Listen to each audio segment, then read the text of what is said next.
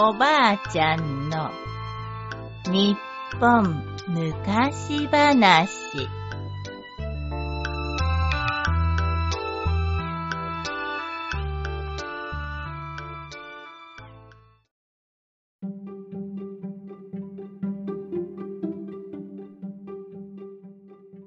サルカニ合戦。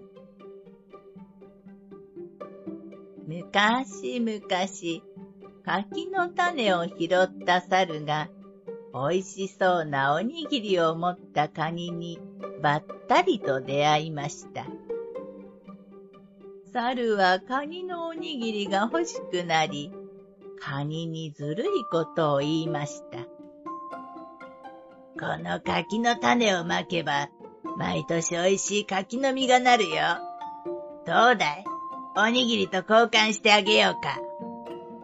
うん、ありがとう。カニは大喜びで家に帰り、早速柿の種をまきました。そして、せっせと水をやりながら、早く芽を出せ柿の種。早く芽を出せ柿の種。出さねばハサミでほじくるぞ。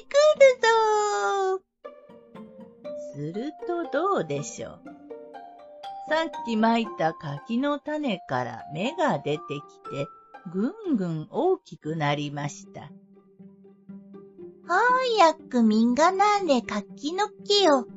早く実がなれ柿の木よ。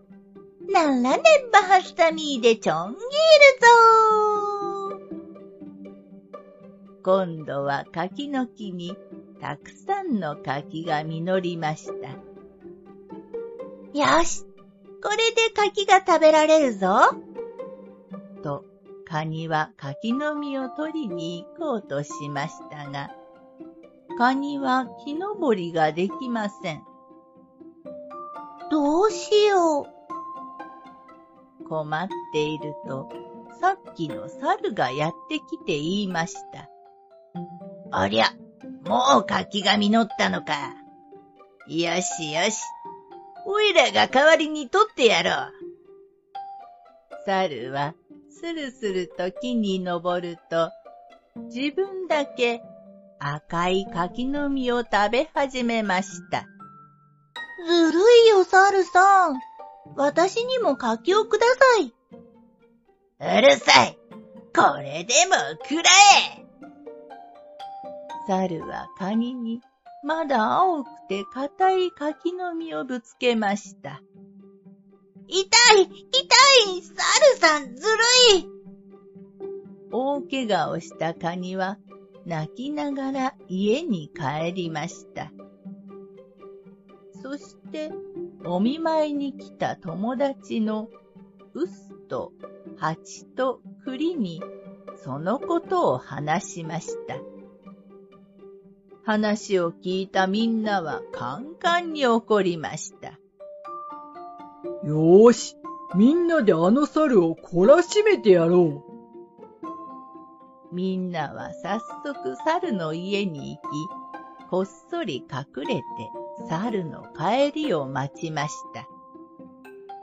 ああ、寒い寒い。震えながら帰ってきた猿がいろりに当たろうとした途端、いろりに隠れていた栗がパチーンと弾けて、猿のお尻にぶつかりました。あちちち水だ水お尻を冷やそうと水亀のところへ来ると、水亀に隠れていた蜂にチクチクと刺されました。痛い痛いよ助けてたまらず外へ逃げ出すと、屋根の上から大きな臼が落ちてきました。ドスーン。うわあ、ごめんなさい。もう意地悪はしないから許してください。それから改心した猿は、みんなと仲良くなりました。おしまい。